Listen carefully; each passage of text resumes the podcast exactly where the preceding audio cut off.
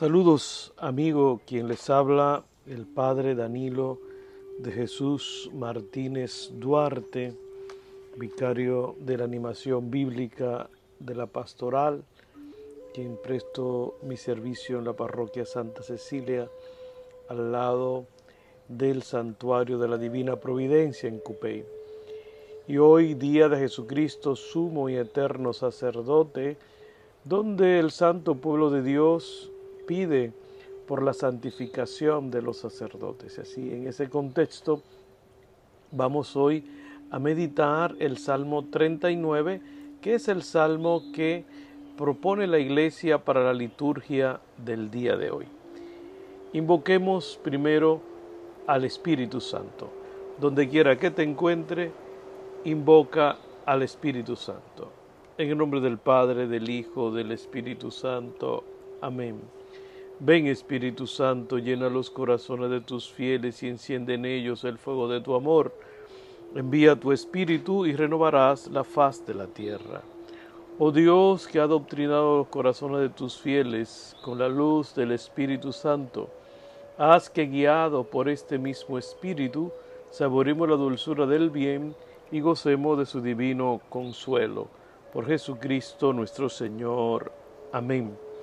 Vamos a leer algunos versículos del Salmo 39. Dice, yo esperaba impacientemente al Señor, y Él se inclinó a mí, escuchó mi clamor, me levantó de la fosa fatal, de la charca fangosa, asentó mis pies sobre una roca, afianzó mis piernas, me puso en la boca un cántico nuevo una alabanza a nuestro Dios. Muchos al verlo se sobrecogieron y confiaron en el Señor. Feliz el hombre que ha puesto su confianza en el Señor y no va con los idólatras que se extravían con engaños. Cuántas maravillas ha hecho tú, Señor Dios mío, cuántos planes en favor nuestro. Eres incomparable. Quisiera anunciarlos, pregonarlo, pero supera todo número. Tú no quieres sacrificios ni ofrenda. Me has abierto el oído. No pides holocausto ni víctimas. Entonces yo digo, aquí estoy, como en el libro está escrito en mí. Deseo cumplir tu voluntad, Dios mío. Llevo tu enseñanza en mis entrañas. Gloria al Padre, al Hijo y al Espíritu Santo como era en el principio, ahora y siempre, por los siglos de los siglos. Amén. El tema de la meditación de este Salmo 39 la he titulado La confianza y el agradecimiento a Dios. Dos actitudes fundamentales para una persona que ha tenido un encuentro con Jesucristo, una persona que ha experimentado en lo más profundo de su ser que Dios, creador del mundo, también es su Padre. De alguien que ha experimentado lo más profundo de su ser, la fuerza y la gracia del Espíritu Santo. ¿Cuál es el contexto de este salmo? Pues miren, este salmo que se le atribuye a David es una oración de acción de gracia. Expresa el salmo la experiencia de alguien que ha vivido una situación difícil, catastrófica, y que ha experimentado el auxilio de Dios, que Dios lo ha escuchado su clamor, que Dios ha escuchado su dolor, que Dios ha tenido compasión, misericordia, bondad para con él. Y parece que fue una situación eh, calamitosa, fuerte, porque en el versículo 3 dice el salmista, me levantó de la fosa fatal, de la charca fangosa, es decir, de la fosa, me sacó de la tumba. Es decir, él experimentó, fue tal su angustia, fue tal su desesperación, fue tal su agonía que sintió como que ya moría. Experimentó la sombra de la muerte.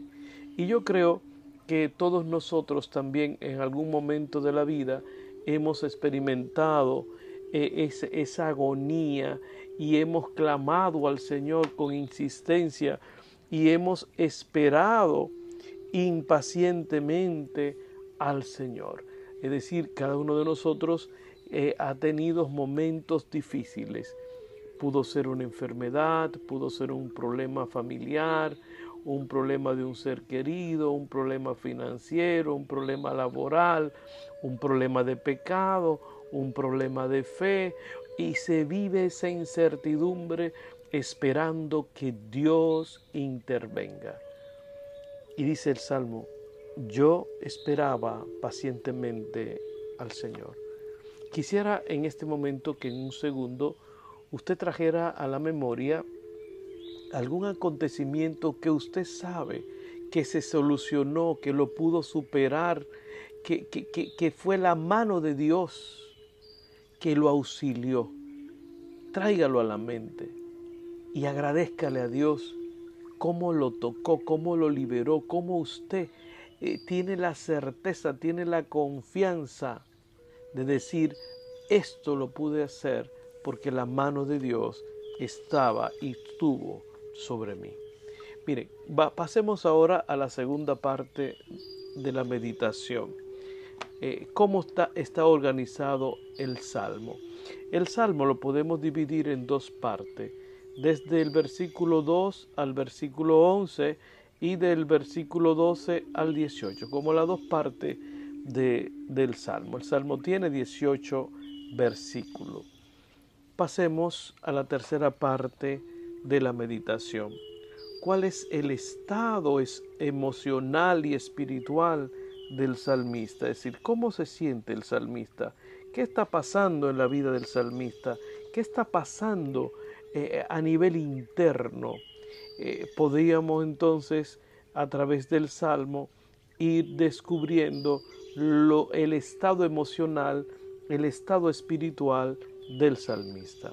Y quisiera que usted que me escucha entre en esa empatía con el salmista, porque usted también en algún momento ha sentido desesperación, ha sentido el ansia, el anhelo, el deseo de que Dios intervenga.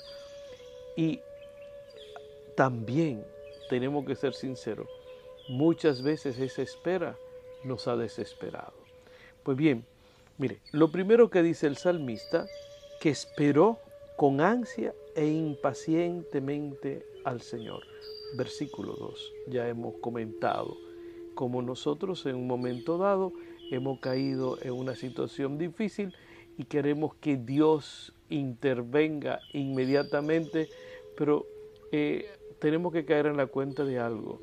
La pedagogía de Dios muchas veces es lenta. Vivimos en la época de la tecnología y con un solo apretar una tecla se resuelve el problema.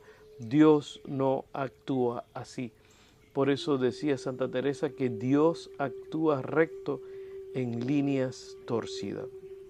Su ansiedad se expresa que se encontraba eh, en una situación calamitosa, difícil de experimentar. Y en tercer lugar, eh, Dios escuchó la oración y le devolvió la vida, la esperanza, la alegría, el gozo, la paz. El salmista experimentó la gracia de la liberación, le dio fuerza.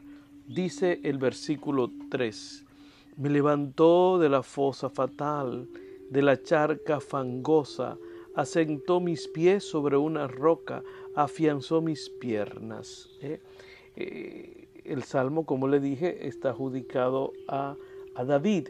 David experimenta cómo la liberación ha fortalecido, le ha dado determinación, le ha dado fuerza, le ha dado coraje, le ha dado valentía, le ha quitado el miedo, ha superado la angustia, la frustración, la impaciencia, ha experimentado el dedo de Dios sobre él, la bendición de Dios sobre él.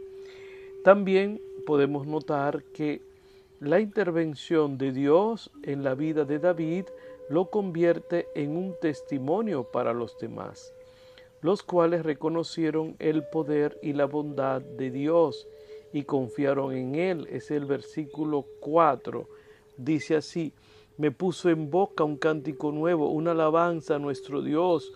Muchos al verlo se sobrecogieron y confiaron en el Señor. Precioso, precioso. El salmista entonces le da la gloria a Dios. ¿En qué sentido?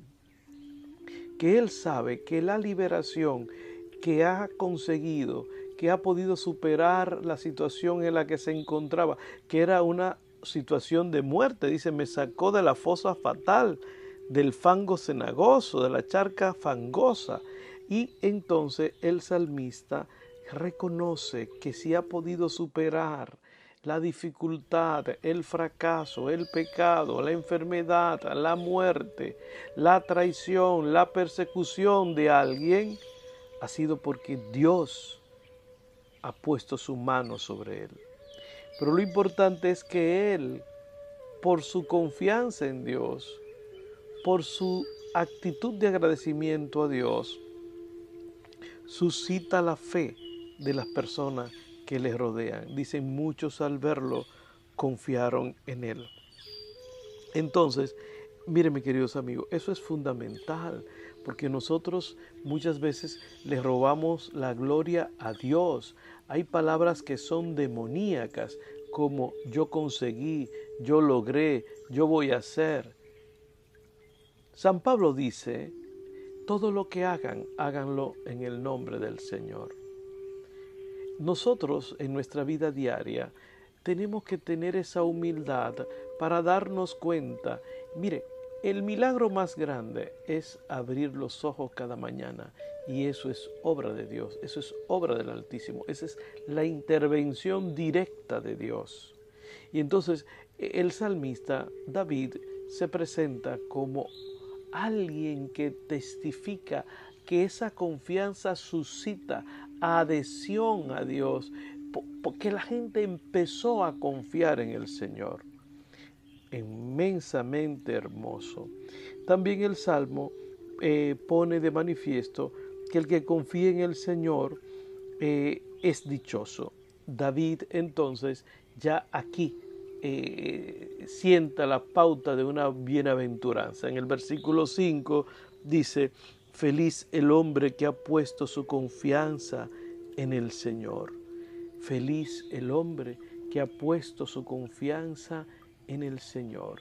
Aquí ya hay una enseñanza hermosa. La dicha, la felicidad no está en poseer, en tener salud, en tener poder, en tener dinero, en tener prestigio, en tener sabiduría. La felicidad radica en poner nuestra confianza en el Señor y confiar en el Señor, porque Él es Dios, porque Él es poderoso, porque Él hizo el cielo y la tierra, porque Él me ama, porque yo soy su Hijo, porque nada se escapa de sus manos, porque Él es el Dios todopoderoso. Pero sobre todo yo confío en el Señor, porque Él me ama, Él me quiere, Él quiere lo mejor para mí.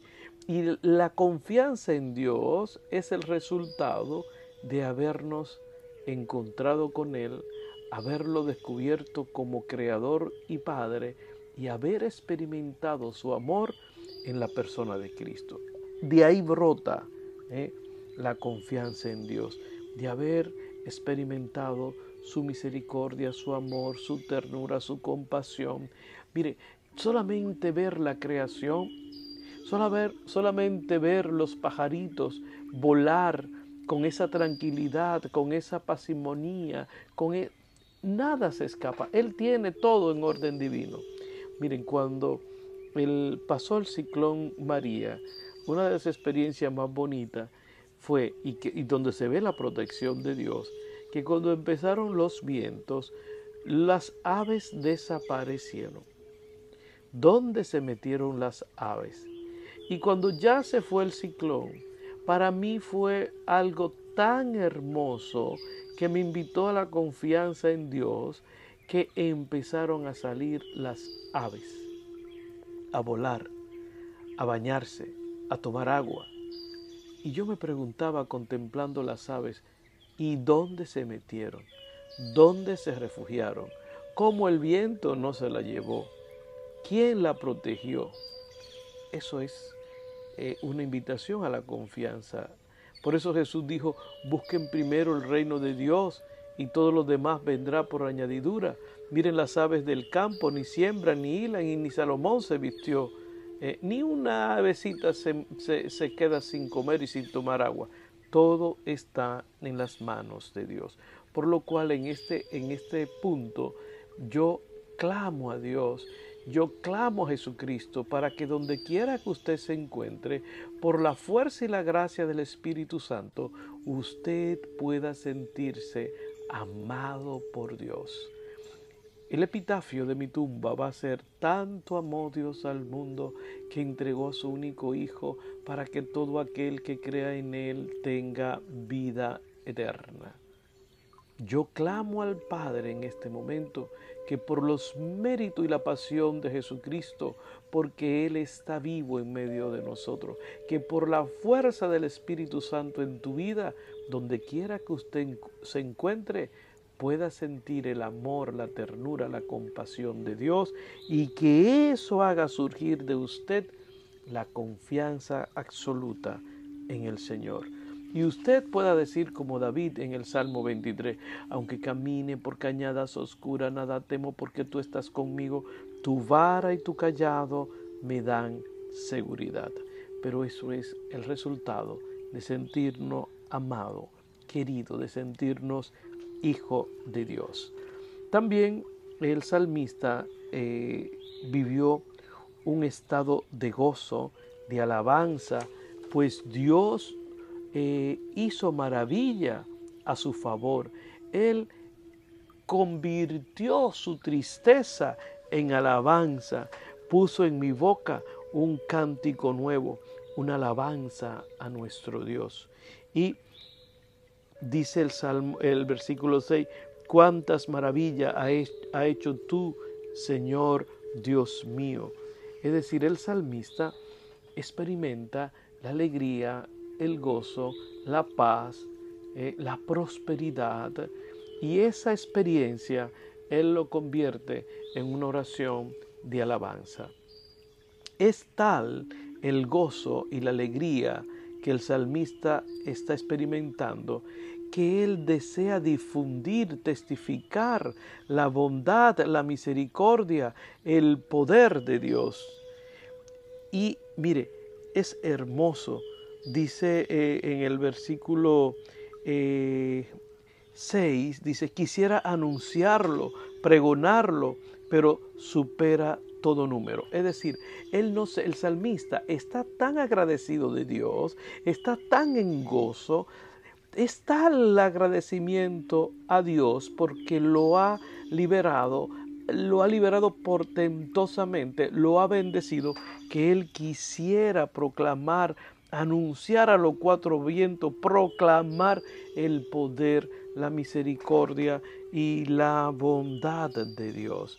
Eh, no se quería quedar callado. ¿Cuántas veces nosotros Dios nos bendice, Dios nos prospera, Dios nos sana, Dios nos libera y nosotros nos quedamos callados? Ni la familia, ni los amigos, ni el esposo, ni la esposa se entera, ni los hijos, ni el sacerdote. Nadie se entera de las bondades de Dios. Mire, una de las cosas que experimentamos nosotros los sacerdotes es que muchos de ustedes vienen y nos piden oración. Mire, Padre, rece por esto, estoy pasando por un momento difícil. Pero después nadie viene a decirnos, mira, Dios escuchó nuestra oración. Mira, Dios miró con misericordia mi situación. Mira, el Señor me libró de tal cosa. El Señor escuchó. La gente se va y no vuelve. Y entonces muchas veces, como le decía ahorita, le robamos la gloria a Dios. Yo conseguí, yo logré, yo voy a hacer. Cuidadito, todo está en manos de Dios. Otra de las cosas que nos damos cuenta al leer y estudiar el Salmo es que David reconoce y proclama la gratitud y el amor y el poder de Dios al favorecerlo. Mire lo que dice el versículo 7. Tú no quieres sacrificio ni ofrenda, me has abierto el oído no pides holocausto ni víctima. Entonces yo digo, aquí estoy, como el libro, para hacer tu voluntad. Es decir, miren qué cosa más bonita. David experimenta que el favor de Dios, la misericordia que Dios ha tenido con él, no, no tiene que hacer nada, ha sido gratuito. ¿Y por qué nosotros eh, eh, muchas veces se nos olvida eso? Porque vivimos una, en una sociedad que todo se compra, que todo se paga. Pues mire, Dios deja salir el sol para buenos y para malos. Dios te bendice, Dios te prospera, Dios te libera, Dios te conduce, pero lo hace gratuitamente, sin esperar ni las gracias. ¿Y por qué Dios actúa así? Dios actúa así porque nosotros somos sus hijos, porque nos ama, porque nos quiere, porque Él es Dios. Porque su esencia, San Juan dice, Dios es amor, Dios es amor. Y entonces, ¿qué ocurre? Que muchas veces nosotros creemos que podemos hasta comprar las bendiciones de Dios, que podemos chantajear con Dios, que podemos negociar con Dios. Mire, Dios, Jesús dice que Dios sabe lo que necesitamos antes que se lo pidamos. Cada uno de nosotros, si quiere esperar con paz, con paciencia, cualquier intervención divina. Mire, lo que usted y yo debemos hacer es tener conciencia de que Dios nos ama, que Dios nos quiere, que nosotros somos sus hijos, sus hijos. Entonces, cuando yo soy capaz de haber experimentado el amor de Dios en Cristo Jesús, que Dios me ama, que Dios me quiere, que yo soy hijo de Dios, yo voy a esperar con paciencia, con esperanza, la intervención de Dios. Ahora bien, ya que Dios no quiere ni sacrificio ni holocausto, el salmista sí hace algo como para agradecer lo que Dios ha hecho. ¿Y qué es lo que hace el salmista? Mire, ante la intervención maravillosa de Dios en su vida, estoy en el versículo 8, entonces el salmista dice, aquí estoy. Pero en el versículo 7, él dice, me ha abierto el oído. Mire, lo que Dios quiere, la respuesta que Dios quiere después de su intervención en nuestras vidas, es que lo obedezcamos. Y la obediencia viene de tener abierto el oído. Y otro signo que podemos hacer para agradecerle a Dios sus bendiciones es ponernos delante de Él y decirle, Señor, aquí estoy para hacer tu voluntad. ¿Qué tú quieres conmigo? ¿En qué tú, qué tú quieres que yo colabore? ¿Qué tú quieres hacer con mi vida? Me pongo delante de ti para que tú conduzca, gobierne y dirija mi vida.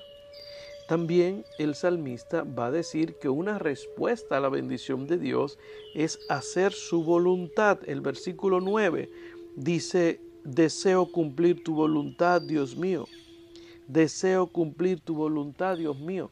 Mire, mi queridos amigos, todos nosotros estamos todos los días clamando a Dios su intervención sobre nuestras vidas, pidiendo salud, prosperidad, paz, gozo, salud para nuestros seres queridos, protección para nuestros seres queridos, que podamos superar cualquier situación espiritual o familiar.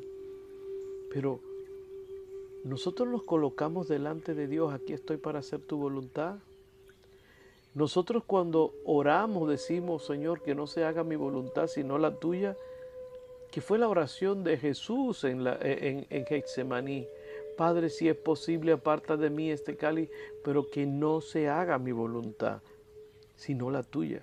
Porque muchas veces nosotros no experimentamos el poder y la bondad de Dios porque somos caprichosos, porque en vez de nosotros procurar hacer y descubrir la voluntad de Dios, queremos que Dios haga nuestra voluntad. También una respuesta al agradecimiento por la intervención divina es guardar la ley y los mandamientos. Dice, guardo tu ley y tus mandamientos en mi interior, versículo 9. debemos entonces ponernos, convertirnos en proclamadores de la misericordia de Dios. Dice el salmista, voy a proclamar su justicia, voy a guardar su justicia, voy a anunciar su fidelidad y su salvación. Versículo 11, testificar su amor y la verdad de Dios ante el pueblo. Versículo 11, es decir, es tal la alegría y el gozo del salmista que él no se quiere guardar para sí, lo que Dios ha hecho en su vida. El salmista como que está diciéndole al auditorio, a la asamblea, lo que Dios ha hecho conmigo, si tú confías en Él, también Él lo va a hacer. El salmista pone su confianza en la ternura, en el amor, en la fidelidad y en la protección de Dios, pues él vislumbra que en el futuro le van a acechar desgracia, versículos 12 y 13. Y una cosa que, expresa la, la, humildad del salmista de David es que en el versículo 13 se reconoce pecador. Eh, David en el versículo 13 se reconoce pecador. Eh, dice el 13, porque me rodean innumerables desgracias, mis culpas me dan casa y no puedo huir son más que los pelos de la cabeza y me va faltando el coraje. Es decir, él parece que, siente que va a venir calamidades y entonces él se pone bajo la sombra de la misericordia y del amor de Dios. Mire lo que dice el versículo 12. Tú, Señor, no reprima tu ternura hacia mí, que tu amor y fidelidad me guarden siempre. Él se cubre con la misericordia de Dios. Y entonces en el versículo 14 lanza un, eh, una oración de auxilio, ¿no? Señor, dígnate a librarme, date prisa, Señor, en socorrerme. Él pone su futuro en las manos de Dios.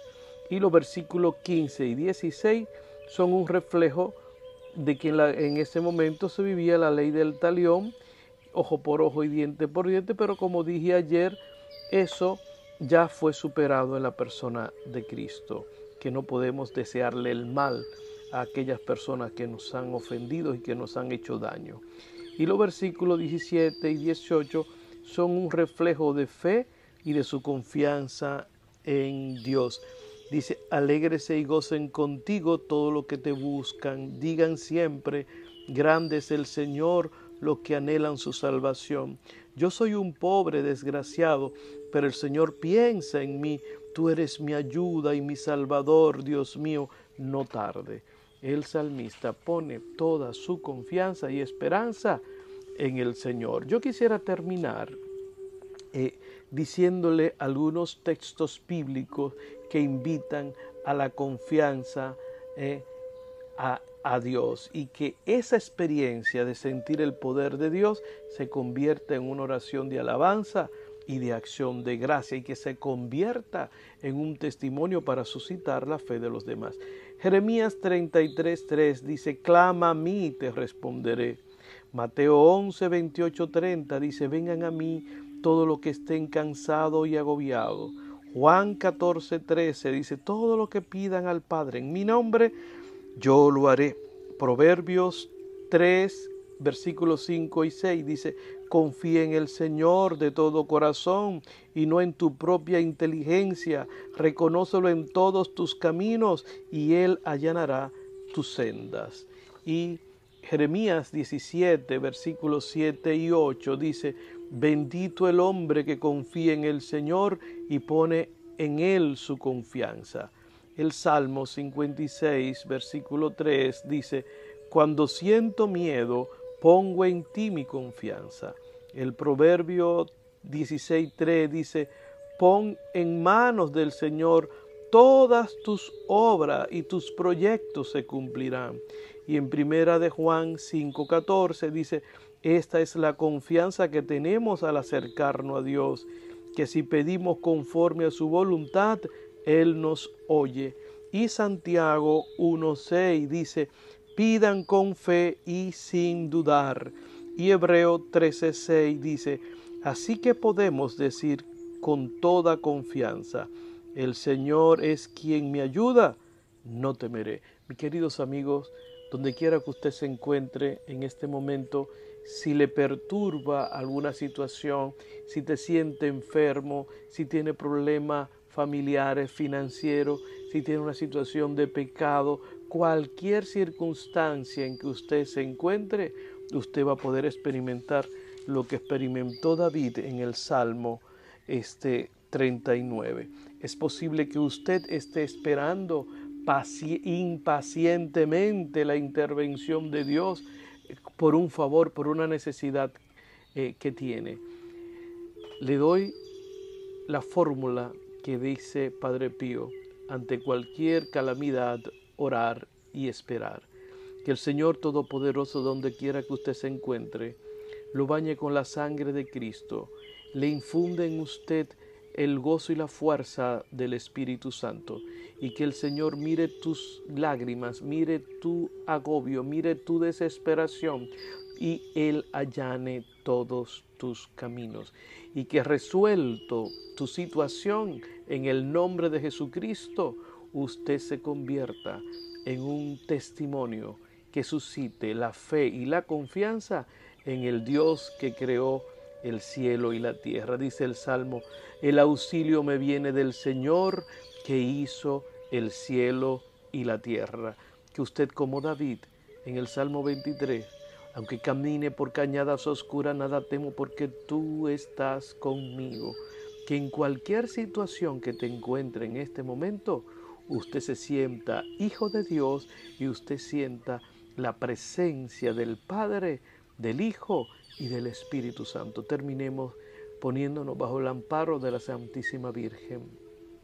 Bajo tu amparo nos acogemos, Santa Madre de Dios, no desdeche la súplica que te dirigimos en nuestras necesidades, antes bien, líbranos siempre de todo peligro, oh Virgen gloriosa y bendita. Y te bendigo donde quiera que te encuentres, en el nombre del Padre, del Hijo y del Espíritu Santo. Amén. Se despide de ustedes el Padre Danilo de Jesús Martínez. Si se quieren comunicar con nosotros pueden llamar al 755-8670 o 787-929-4070. Que el Señor lo inunde de paz, amor y prosperidad. Y no te olvides que Él no es indiferente a tus lágrimas. Orar y esperar. Que Dios lo bendiga.